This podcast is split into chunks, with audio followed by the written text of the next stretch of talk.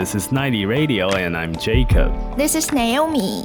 留学生的日常不外乎就是上课、吃饭、下课、看看书、做饭、打打游戏，最主要就是分为学业、吃喝玩乐、兼职工作这四大类。只是每个留学生的占比不一样，相信大家都很好奇，除了学校上课之外，留学生都在做些什么，或者是可以做些什么事呢？没错，其实我还是想要来导正大家一下。很多人可能觉得留学生来到美国就是整天 party 喝酒。No no no，这个我不能说是完全错，但也不是只有这样子。然后其实我知道留学生的日常生活，如果是户外性的活动，其实它是有分季节性。像尤其是 Boston 这种比较冷的地方，夏季的时候其实蛮多户外活动是没错，但冬天的话，我记得我在 Boston 的时候只有滑雪这个户外活动，我滑雪跟在家，对，其他都是在室内活动。真的。先来跟大家说一下，留学生其实有分成几个类别啦。第一种就是宅的族群，自我吗？不爱社交的那种；第二种是喜欢花钱逛街的那一种；不是我啊，然后第三种是到处喝酒 party 的那种。当然不是我。然后这个很难说。然后第四种就是认真读书的那一种是。我啊，这个也不是你，所以其实我想问的事情是，拿米你是属于哪一种？我认真讲，我真的是第一种哎。你说宅的那一种吗？对啊，因为其实对于很多留学生来说，就是刚来美国，除了课业之外，最重要是建立自己的交友圈嘛。没错，然后我刚来美国的时候，是除了我室友之外，谁都不认识的，所以我刚开始其实。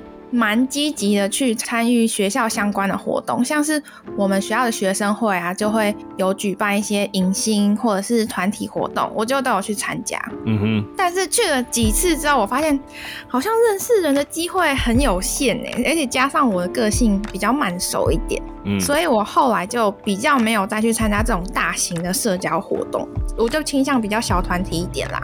所以你会抗拒这些活动吗？如果只有你一个人参加的话，我会抗拒，就如果我自己一个人要去的话，但如果是拉了一两个朋友一起去的话，我就觉得我可以接受。OK，对，但是我后来在今年从台湾回到美国之后，我才又比较去参加之前说的那种学生会办的活动，像之前双十国庆的时候，我就有去参加一个烤肉的活动，嗯哼，然后那个活动就比想象中还要多人参加，而且有来自各个学校的人。嗯除了学生之外，也有很多已经在工作的人。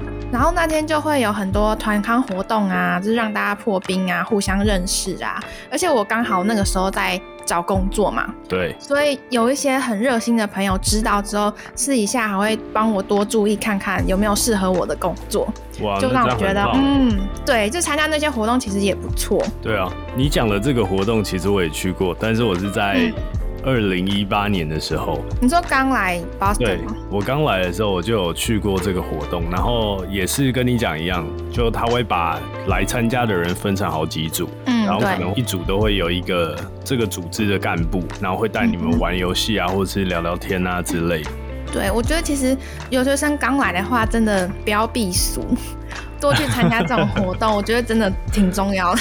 没错，没错，对，然后留学生的日常社交不外乎就是吃饭、逛街嘛，然后喝个咖啡，喝点酒，喝点酒就来了，点点。不是说不是喝酒 party 的那一挂我不是啊，我就是我就很偶尔啦好不像你，OK，，compares to you。对，然后我前不久才发生一件很好笑的事情，就是有个朋友约了几个人一起去他家附近的酒吧喝酒。我们就是为了省钱，在去酒吧之前就会先去他家 pre drink 一下，OK，先达到那个状态就对了。对，没有错。然后就是顺便等酒吧开门，然后到了他家，不愧是家就在酒吧旁边的人，他家就是什么酒都备齐了，OK，所以我们就在他家自己调酒，边喝边聊天。那这样子不是很容易就喝爆了吗？对啊，就是要先喝饱啊，这就是省钱的方法。你刚刚是说 pre drink 一下哎、就 Pre-drink 我们的 pre drink 就是要进入状态，这是哦喝嗨，好不是小酌。对，反正喝嗨了之后就发现，哦，完蛋了！我们这群朋友里面有一个男生，他就是酒力不太好，他真的爆了。对，他是认真的喝盲，但是我们这一群人又很想要去酒吧，所以就只好硬扛着那个男生去。嗯哼，那当下的状态是不能走路了吗？他可以走路，但就是要人扶他。那 那就是不能走了。他还没有失去意识，OK，但就是有点摇晃晃。反正我们后来就到酒吧外面要排队等进场。那个男生就是醉到一个不行，然后悲剧的就来了。我们就在边排队边聊天，突然那个男生讲话讲一讲就开始吐出咖啡色的液体。Oh my god！我们就整个吓坏，而且重点是我们前面有三个美国小姐姐，都是学生，然后他们就超级惊恐的看着我们，然后我就看到就是三个人哦，那三个美国女生就突然三个人都拿起手机。拍了一下，我赶快闪开。我想说，哇，好像有点丢脸。对，就好像我不知道，跟美国大学生感觉都没有要 pre drink 的意思，或者是他们酒量很好，我不知道。这个状态是有，但是会普遍发生在。当美国人他们要去看球赛之前，他们会到对面的 bar 去先喝一下，然后再去看球赛。有，但是应该都不会喝到吐了。哦，他那个太夸张了。咖啡色液体是怎么回事？我不知道他之前吃了什么。对啊，反正就是有时候就会看到一些朋友的球台。然后后来你们有去吗？有啊，我们有去啊，但他就是吐完，我们就把他丢回家里。不行，太丢脸，不行。对啊，那你有没有什么好笑的活动？其实我刚刚在讲美国留学生会分成几个类别嘛，然后我是有一个过程的，不避讳的跟大家说，我以前是到处喝酒 party 的那一挂。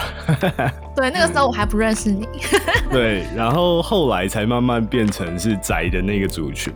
但是我想要跟大家分享一个事情，就是说，我觉得留学生其实交到的第一批朋友，通常都是你的同班同学。嗯，大部分大家都是从陌生人啊到变成朋友的这个阶段，难免就是会透过一些酒肉的局，快速的去认识对方啊，或者变成好朋友。当然，这种酒肉局就是让大家可以比较不要那么有偶包，你知道吗？对，真的 很重要啊，酒精蛮重要。对，所以像我昨天跟你分享过我一张刚来到美国喝酒跪地求饶的一个影片，我就觉得很好笑，因为原先我们也是一群来自各个国家的朋友，然后第一次举办这种喝酒的 party，这种社交活动，大家都还不是很熟悉对方，所以真的就像我讲的，尤其是我，我可能彼此真的。我们都有一点藕包，我记得没有错的话，就是我在那次的酒肉局结束了以后，嗯，然后我的藕包就全没有了。因为很有趣的事情是，我的酒量很差，这大家应该真的，我可以证实，我跟 Lucy 都证实。对，因为我不是会喝酒的人，我也不会想要自己一个人，就是有些人可能会在家，然后自己一个人气氛饮酒啦。对对对。然后我只是那种很偶尔 party 的局，我才会喝酒。好死不死，我酒量已经够差了，大家还是特别喜欢灌我酒这件事，因为他们想要看我发酒疯的样子。那你有发酒疯吗？我觉得没有，但是你不记得？我觉得我没有办法很完整的 control 我自己要说什么话，或是我的行为举止，但是没有到像大家想的那种。就是我可能做出很脱序的行为之类，嗯，我知道这件事没有，但是呢，我记得有一次他们在我家 party，每一次都要把我在一个小时内灌倒。你说一个比赛吗？看谁先把你灌倒？没有这件事情，我真的是印象超深刻。就是两年前的我生日的时候，然后我记得他们每一个人都会准备一支酒。我们家就瞬间就有十几支这样，然后十几只，然后都灌你。当然没有啦，但是那个时候我 刚好很划算哎。没有，那个时候我刚好跟我一个很好的韩国朋友生日刚好差一天，然后那一天 party 是因为要庆祝我们两个生日。嗯哼，记得很 over 的事情是，就是我们都会喝那种塑胶杯。嗯。那个杯子的大小就已经是一个公杯的大小，它不是那种 shot 杯。他们一群人进来以后就说：“哦，Jacob 生日快乐啊，然后什么什么，然后就开始玩嘛，没有三十分钟吧，他们就轮流一直说今天是你生日，你一定是要喝这种公杯的，然后一定要满杯。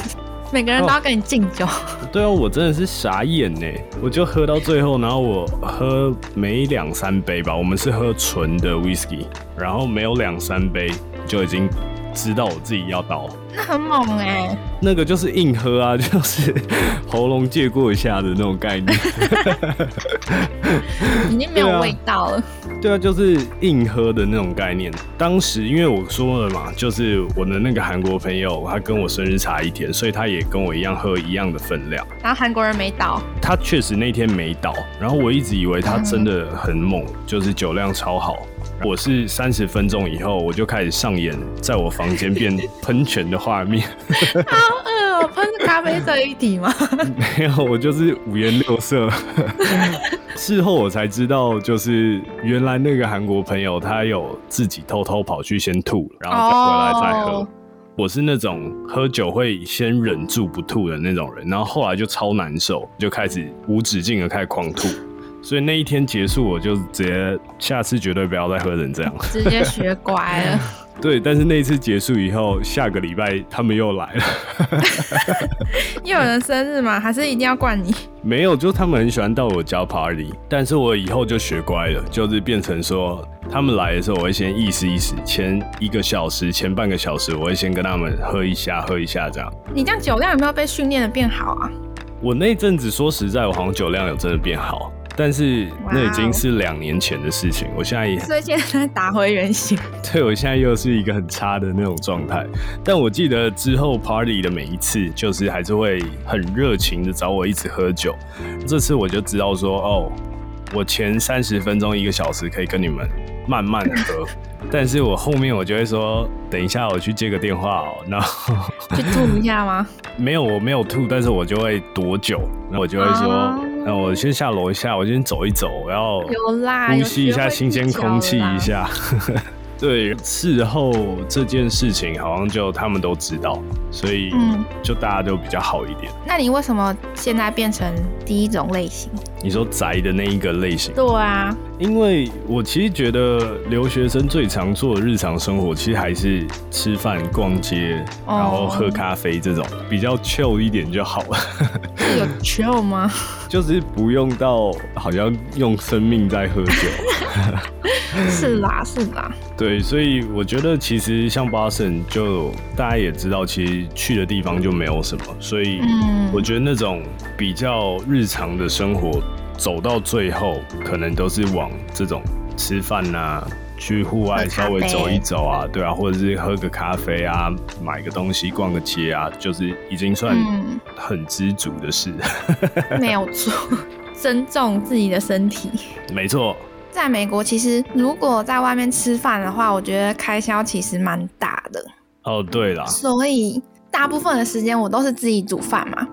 又因为大家普遍都自己煮饭的关系，所以有时候去某个人家玩的时候，就会有人提议每个人要煮一道菜带过去。哦，听起来蛮好玩的。对，听起来感觉很温馨，对不对？嗯哼，那我那时候第一次遇到这种情况的时候，我想说完蛋。虽然说我都是自己煮饭，但其实我的煮饭能力还是非常的 low level。Oh my god！你煮了什么东西？对，那一次我就想很久，到底要煮什么菜带过去。我还问我妈哦，我问我妈说：“哎、你觉得我煮什么东西最简单嗯哼？”，结果你知道我煮什么吗稀饭。？No，稀饭。Hello，那个时候煮了咖喱，啊，哎、咖喱 OK 啦，就是可是就很就是普很遍大家可以接受啊。对，但那天我去我朋友家的时候，就看到哇，好丰盛哦！有人炒了什么苍蝇头啊，还有人做金汤肥牛啊，这么厉害鸡，腿啊，对啊，然后结果哎、怎么这里有一坨咖喱？哎、你们怎么不是两个人一组啊？没有啊，我们就是自己在家里准备好，然后带过去啊。那这样子的话，压力不是很大吗？而且菜应该吃不完吧？没有吃不完啦，就是就没有炒那么多啦，哦，OK，对啊。但我弄 弄了一个咖喱，我就觉得我妈看到会哭。来国外生活那么久，我就煮一个咖喱，噔噔。对啊，然后其实有些朋友也会揪一起做甜点。哇哦，这个不错哎。对我有一次也去挑战，那次的目标是要做鼎鼎大名的脏脏包。哦，对，然后结果我一看到食谱就傻眼，我真的不知道我行不行。很难吗？嗯，没有到很难，但是就是有点超出我的理解范围。超出你的理解范围。我朋友还说：“哎，这个简单啦，跟着那个老师的食谱做，很少会出错。”我想说：“哦，好吧，那我就相信我自己一次吧。最后有成功吗？”其实之后的过程应该都是在掌控之内啦，就是做到最后只剩等呃面团发酵，然后之后有一些收尾的动作，就是要烤啊什么的。嗯然后我就把几坨面团带回去等发酵。嗯结果呢，不知道是我的面团特别顽固还是怎样，它就是没有完全发酵，因为发酵就会变成原本的可能一点五到两倍的膨度嘛。嗯然后我等了很久，我想说算了，我不管，我努力了那么久，我就来烤它。结果你猜我有没有成功？没有，一 定没有啊。就没有，反正因为拿进去烤之前，那个面团就没有很发酵嘛，就是它烤出来之后，就是一坨扁扁的不明物体。OK，对，它其实它其实吃起来不会很难吃啊，但是绝对不会想到它是脏脏包本人，可以吃吗？还是说可以吃，但是会拉肚子？好像没拉，啊 可以吃啦，但就是它就是不是一个面包的感觉，就很像那个 Costco 卖的那种巧克力卷。哦。然后从此以后我就没有再做过甜点。可是你为什么会突然想要去做这件事情？你是喜欢做甜点的吗？我是向往做甜点，向往当一个会做甜点的女孩。哇哦！对，然后我朋友就是刚好他们就是几个很爱做甜点，就他们就会研究这次要做什么食谱，那次要做什么食谱。然后我就刚好去了那一次要做脏脏包，因为面包比较难嘛。对啊，嗯，听起来是整个还蛮有趣的啦。是蛮有趣的，是跟我朋友做的当下是，就是觉得哦自己好有希望，就后来还是放弃。这次有击溃你下次再做甜点的信心吗？有哎、我就是不敢尝试啦，就觉得哇塞，这人家说那么简单，结果做出来这样。你们是看食谱做，不是说去那种烘焙教室做？不是啊，我们就自己看食谱，然后买材料自己做。哇哦！你这样讲，我好像有曾经做过法式烤饼干，最烂的那种。我想说，你讲出法式，感觉很厉害哦。啊、没有，你知道这怎么做吗？就是 有外面的面包店会卖这种饼干，是真的有在卖的。就是它是用吐司切成一条一条的，你把奶油涂上去，然后撒一点糖粉，拿去烤箱烤个十分钟吗？还是二十分钟？然后它就会变脆脆，就变饼干，哦，哦，就很简单。原来是这样哦。对对对，但是吃起来我这个就没有失败的问题。好啦，我先从这个开始吧，我已经越级了。聊完了吃喝玩乐以外，大家应该想不到，我其实是也有认真的一面的。哎呦，那就是我认识你的时候嘛。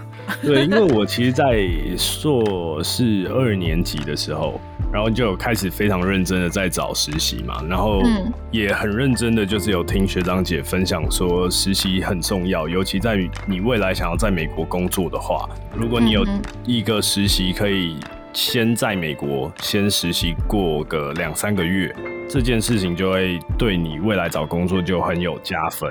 那一个月其实我不知道怎么回事，我就发狂似的，就是很认真在这上面。然后我几乎每天都待在图书馆，待到凌晨四五点才走那种。塞，对啊，很猛哎、然后我还曾经很无聊的计算一下，图书馆到四五点还剩多少人。我看了一下，我那个楼层大概剩不到十个吧，是哦，是不是都印度人？蛮多印度人。然后因为我是在最高楼层，所以嗯相对少一点。那你在图书馆到四五点，那你是在准备什么？是准备履历吗？还是什么？履历这件事情一直来来回回，一直持续修改。然后那时候在用领英嘛，刚用哦，LinkedIn，、对，很多内容啊什么都还不完整，然后就一直在网络上搜寻大家怎么写啊，然后或者是有一些教学影片。然后除了找工作这一块以外，那时候还会。我记得好像还有刚好在我的 final 的阶段，所以我就是哦又要做我的 presentation，、然后又要找工作，所以我那时候就是一直持续都很忙。哇哦，很努力呢你。没错，没错。说真的，在图书馆待到凌晨四五点，当然非常认真的人，当然还是有。嗯哼，然后你就会看到他的桌上可能就是满到不行的参考文献啊，或者一堆 paper。他的这个人的个体就很像是超级久没洗澡的那种感觉。真的假的啦？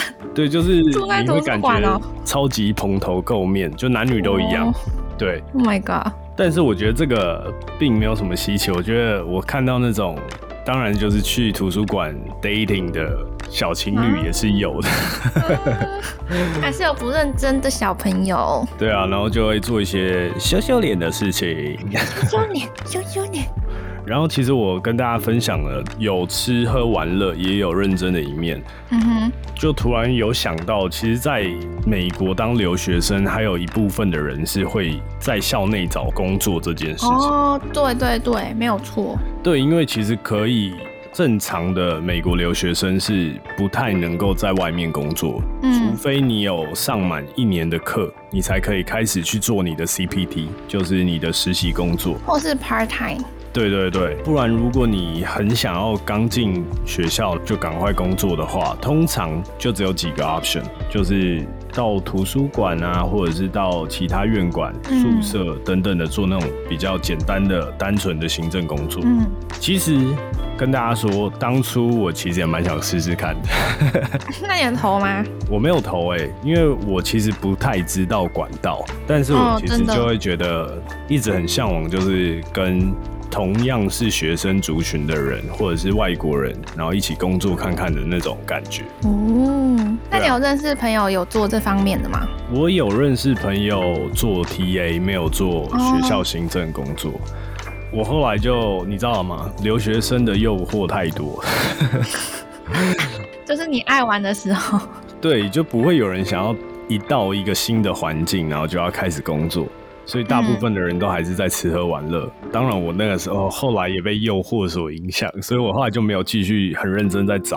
我记得刚刚有讲到嘛，除了可以在学校做一些简单的行政工作以外，我有一个朋友在芝加哥念博士，他就一边上课，然后一边帮教授做一些 paper 啊，或者做一些 project。嗯，然后偶尔的时候，他会当教授的 TA 带带学生啊，上上课啊，或者是课后辅导之类的。这件事情我也要跟大家说，其实我在硕士的时候，我有去选过一次 TA，哇塞，你选哪一堂课？我记得好像就是我跟你那一堂课，就是 database。那你怎么变成来上 database 的课，而不是当 database 的 TA？其实要当 TA 这件事情，嗯它有几个重点。当然你要上过这个教授的课，嗯然后当然你要在这个课上的成绩要比较高，哦然后你才有机会就是可以当 TA 这件事。你是说是相对比较高吗？还是只要高分就好？我记得它有一个 standard，就是好像要到三点五吧，这堂课的嗯 GPA 哼。然后我记得我那时候是收到学校的 email，就是好像刚好在征嗯，对，好 TA，、像每学期都会记嘛。对，可是每一年就有超级多的印度小哥哥小姐姐要做这个工作，所以其实我不知道他最后的甄选到底是要不要面试或什么，但是他的名额一定是爆的，就是他只开放几个缺，但是应征的人很多，所以这件事情嗯。大家可以到时候留意一下。没错，你有没有在美国的时候参加过什么有意义的学生活动？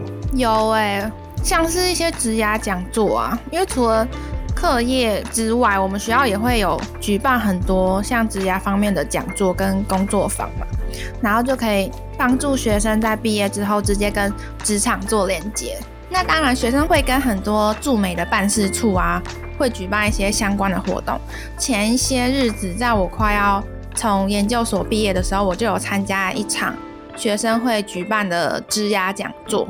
嗯哼，然后那个讲座就会从履历的投递啊，到面试怎么准备啊，还有签证怎么申请啊，都在那个讲座里面会得到很多资讯。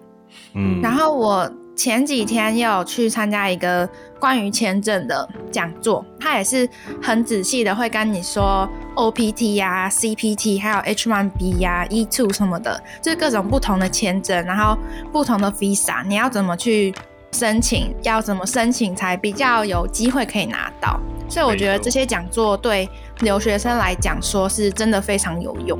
对啊，而且通常现在在疫情期间，这些讲座都会在线上开放，对，所以就会变成很方便，就是你不用说跑很远，然后听个一个小时、两个小时，然后就回去。没错，其实我到留学生活的后半段，我也有很大的比例会蛮积极去参加这种嗯。不是玩乐或社交的活动。对，因为其实在我前几天参加那个签证相关的讲座嘛，然后他们就会有群组，就是可以让你直接一对一去面对那个讲者，然后他就会直接帮你解答。所以我觉得有的时候多了这个管道，还蛮有帮助的，就是你可以马上得到你想要的回答。没错，因为你有时候想要问问题，或者是你真的有遇到一些签证上面的麻烦，或者是找工作上面的问题想要问的时候，你有时候一时之间也不知道问谁。真的，因为大部分的人像我们刚毕业都是一样，就是大家都是在差不多没有什么认识年纪多大的人，或者是年纪很多小的人，所以都是跟我们在差不多的年龄层。嗯，对，所以有的时候你要咨询一些事情的时候，是蛮好的一个管道，可以透过讲座的方式。没错，而且这些讲座在学期间呐、不管是学期前、学期后，或是学期中间，都会有举办。所以我觉得大家如果随时有问题的话，都可以去报名参加。没错，我印象中这些活动，比如说职涯活动好了，常常会请很多对你未来毕业很有帮助的人来这个活动去做一个 speech，、然后他可能会分享他的人生职业的经验啊，或者是你要怎么面试他们公司啊，或者是等等的很多 information 都会在上面。另外一个很重要的事情就是，其实我们在学校的时候，教授都会说，networking 这件事情要做好，对你的人生的发展是很重要的事情。对，对，就简单来说，就是可以多认识一些朋友，然后大家其实，在同一个水平上，可以互相分享一些重要的工作资讯或者生活上的一些交流啊。嗯，就刚刚 Jacob 有提到说 networking 很重要，我觉得其实不只是职涯讲座里面，你可以认识一些跟你有同样 purpose 的人，在那些玩乐局啊什么的，虽然说是玩乐，但是其实你也是在无形中建立一个 network。所以我觉得也没有说不要玩乐，就是玩乐对学生不好。我觉得就是适当玩乐，然后你可以建立很多不同的交友圈，我觉得也是挺好的。其实很多人会觉得，哦，你都已经到美国念书了，所以你应该要 a hundred percent focus on your study。这句话没有错，但是同样的，有另外一半的时间，我会觉得除了上课以外，还有很多东西是你来到一个新环境或新的城市，或是新的文化，你有很多值得学习的地方。刚 Jacob 说到说，很多留学生会选择去当 TA 嘛。嗯，没错，对，其实除了表定的上课时间外，我们有一些需要实做的课就会有 TA 时间要参加，而且那些 TA 时间的参与时间，往往都会比正式上课的时间还要来得多。再频繁一点，对，然后像我跟 Jacob 相识的那一堂课，相识的那一天，相见的那一天，就是需要在每周做完老师指定的作业之后，要先去跟 TA 讨论，嗯。所以基本上每周都可以看到一坨人聚集在图书馆讨论。一坨人是怎样？我们就一坨人啊，不是吗？就是班上所有的人都一定要去啊。对啊，所以就是跟 TA 讨论完之后，我们大多数都会现场直接 revise。那一天晚上基本上就是跟 TA 一起度过。而且在这边可以跟大家分享一下，这也是我当时第一次跟 Naomi 讲话。是吗？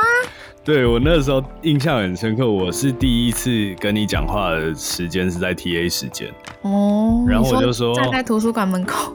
没有，你好像我们是坐在那个手法那边沙哦发哦，对区。对对对对，没错没错。对，然后我我还记得我问你说，嗯，你作业写完了吗？然后那我说你用一种很奇怪的眼神看我，然后想说嗯他谁？不是因为我那个时候就没有很会认人，然后就觉得，而且上课又是就是大家都面对老师，没错然后，就觉得说，嗯，这个人是我们班上的吗？而且那个时候应该是因为是你的第一堂课，哦，对对，那是我第一个学期，所以你就会比较有一点怕生吗？还是避俗啊，人家害羞啦。对？然后反正就是印象很深刻啦，就是有一些课会需要蛮长，会要在 TA 时间，就是跟助教。就是确认一下你的功课啊，或者是你的学习状况。对啊，但其实有时候有 T A 时间，我觉得蛮好的，因为在课堂上你会有时候没有机会认识别人，像我跟 Jake，然后我们就会在 T A 时间，我们还开始聊起来，就开始熟起来，哦，你讲这个我要反驳你，哎，根本没聊起来，好不好？有聊起来吧？我觉得我那次聊得很开心，哇，结果你没有是吗？记忆错乱是不是我是跟你呀、啊？OK，好吧，那可能是我记错记了。错乱吧？是你聊到不知道跟谁吧？反正那个时候我就记得，其实确实啊，就是美国上课的状况就是很常会大家一下课就直接鸟兽散，嗯然后你也没有什么机会就是跟别人多聊聊天，顶多就是你有机会跟坐在你附近的人聊个天或者变朋友。但是如果你说要真的认识全班同学很难，嗯，而且有有的课就是老师就会一直讲，一直讲，一直讲，就是连 discussion 的时间都没有，就是你会完全没有跟同学互动的时间。没错，所以还是鼓励大家可以有这种 TA 时间，可以对除了去做功课以外，对，还可以去多认识一些朋友。然后你们的开头话题就是，哎、作业写完没？哦，对啊，很长都是这样啊，不然就是，哎、你那一题写什么？对啊，哎、参考一下。我那个时候就是因为我比你早进一个学期，然后那个时候我已经有认识一些朋友，然后也有在嗯那个班级跟我一起上课，然后我们就一起去 TA 时间的时候，就有些人可能会过来问我们啊问题，或者是我们可能会过去问他们说，哎、怎么样怎么样，然后这题是怎么写？对，所以就会变成大家有点像是在功课上面、学术上面的一些讨论。嗯，没错，用功的第四种。哎、我觉得大家会不会在节目听到现在这个阶段这一集的时候，一直会觉得我们是不是在美国一直在喝酒局或者是 party？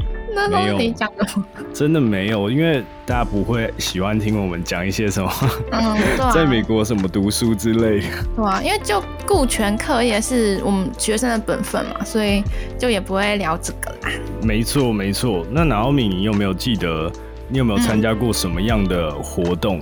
是学校以外，不是那种专业知识的教学活动，而是哦，比较有趣的。参加过什么样的活动？活动，我觉得我来美国之后，有点养成了爱逛博物馆的习惯。哦，真的吗？刚好巴神很适合你啊。真的，因为在美国娱乐其实。我觉得真的跟台湾差很多啦，因为在台湾的时候，我很喜欢去逛夜市啊什么的，然后白天很喜欢跟朋友去逛街啊，喝下午茶。嗯哼但是在 Boston，通常晚餐时间之后开着的店就真的不多，就是一些酒吧啊那种没办法很安静的地方。然后逛街，其实你要说逛街嘛，其实也没有很多地方能逛，嗯，因为 Boston 就是 Newbury 嘛，就是那样。逛来逛去都是那一条路。对，然后美国什么没有，就是古迹跟博物馆最多啊。所以其实我本来在台湾的时候也很喜欢去逛松烟呐、或是什么呃，这种就是文创的展览之类的。呃，然后我来这边就刚好又有很多博物馆，然后我们学校又刚好旁边就是很多博物馆，大概有两三个吧。然后我就养成了逛博物馆的习惯。你知道我在语校的时候，他们也很鼓励我们，就是他有办一些户外的活动，就是要我们可以去参加，当然是自由参加。嗯，然后我记得我来美国第一个逛的博物馆就是哪一个？MFL 学校旁边。不是，是一个有点像是美国宪法的那一种宪法博物馆，就是可以去美国的 council，就是法庭看看参观的那种。哦哦哦，对。后来就是我们学校旁边也有，就是美术馆啊、博物馆，就到处都有。呃，我记得哈佛那边好像也有。嗯嗯嗯，就其实学校还蛮多这种类似的 tour。没错。然后好像如果你住在那一个区的居民，你还可以不用钱。对对，像我之前就跟我室友一起去 D.C. Washington，我们就来一个小旅行。然后其实 D.C. 没有什么可以玩或者是逛街的地方，嗯，然后那边很多都是博物馆嘛。然后我们那次的小旅行大概三天两夜吧，我们就是每一天都是去博物馆，就觉得哇很爽快。你有去参观白宫吗？白宫我在外面看，哎，我不确定可不可以进去啊。没有没有去过。我们那个时候刚好是遇到疫情，所以是没办法进去，然后外面都是围栏，所以我们都是远远的看着白宫。所以你本来就也很喜欢逛博物馆这件事情啊？对。哇，那你来 Boston 就是来对地方。对啊，而且是像什么美术馆那种，就是定期会有不同的展览嘛。像最近就是梵谷啊，我还没去看啦。啊 这件事情你，我记得你好像跟我讲了快大半年了吧？对啊，没有啊，最近就是哎比较忙一点，比较是第二种人。其实我觉得参与户外活动是一个很好的学习文化的一个方式，因为参加活动的人可能是来自世界各地，或者是来自于不同的州。有的时候学校会举办，比如说像一场舞会啊，我就曾经在我们学校看过晚上的时间，然后我下课，有一栋楼里面就是一直有那种霓虹灯一直在闪，然后我就问我朋友说：“你今天是有什么活动吗？”然后他就说：“哦，好像是什么印度 party，就是舞会还是什么。”真的，印度人很常有那种，而且都举办在学校。没错，没错，所以。我就觉得这是一个非常好，如果你很想要认识，比如说韩国小妹妹啊，或者是韩国小哥哥，你不要把你的偏好讲出来嘛。我说小哥哥的部分。Oh my god! I know you. 没有，反正就是你就会可以。多去参加这些活动，然后就借此可以认识到除了美国以外的文化。当然，我知道不是每一个人来美国都很能够喜欢或者很能够接受美国文化，但是有一个管道可以让你去参与这些活动，然后多去，不管是社交或是想要认识其他国家有趣的朋友。没错，哎，你讲到这个，我突然想到，就是有一个软体叫做 Meet Up，我知道。对，我不知道台湾有没有啊，其实我不知道。Meetup 在美国蛮红的，对对对，没错，就是很多人都会用那个去认识不同文化，然后不同族群的人。像我朋友之前就是就觉得想要运动嘛，疫情期间想要运动，然后又找不到可以运动的团，他就在那个上面找到一些什么打沙牌呀，然后里面就是一些美国人啊，就是当地的人啊，我觉得哇，那个 app 感觉还不错哦。所以你有用过吗？我是没有用过啊，因为我都要走了，用个屁！我还没有尝试用过。哦，之后可以来试试看，然后再跟大家来分享。推荐推荐。今天聊了这么多，留学生活真的非常短暂。不论你是四年的大学生活，或者是两年的硕士，甚至到了四五年的博士，其实一眨眼就过了。我想要和大家说的是。在留学生活中，当然有除了读书以外非常重要的事情，比如说刚刚讲的社交活动啊，去体验当地的生活啊，了解各国文化的差异啊，或者是学习学校以外的人事物等等的。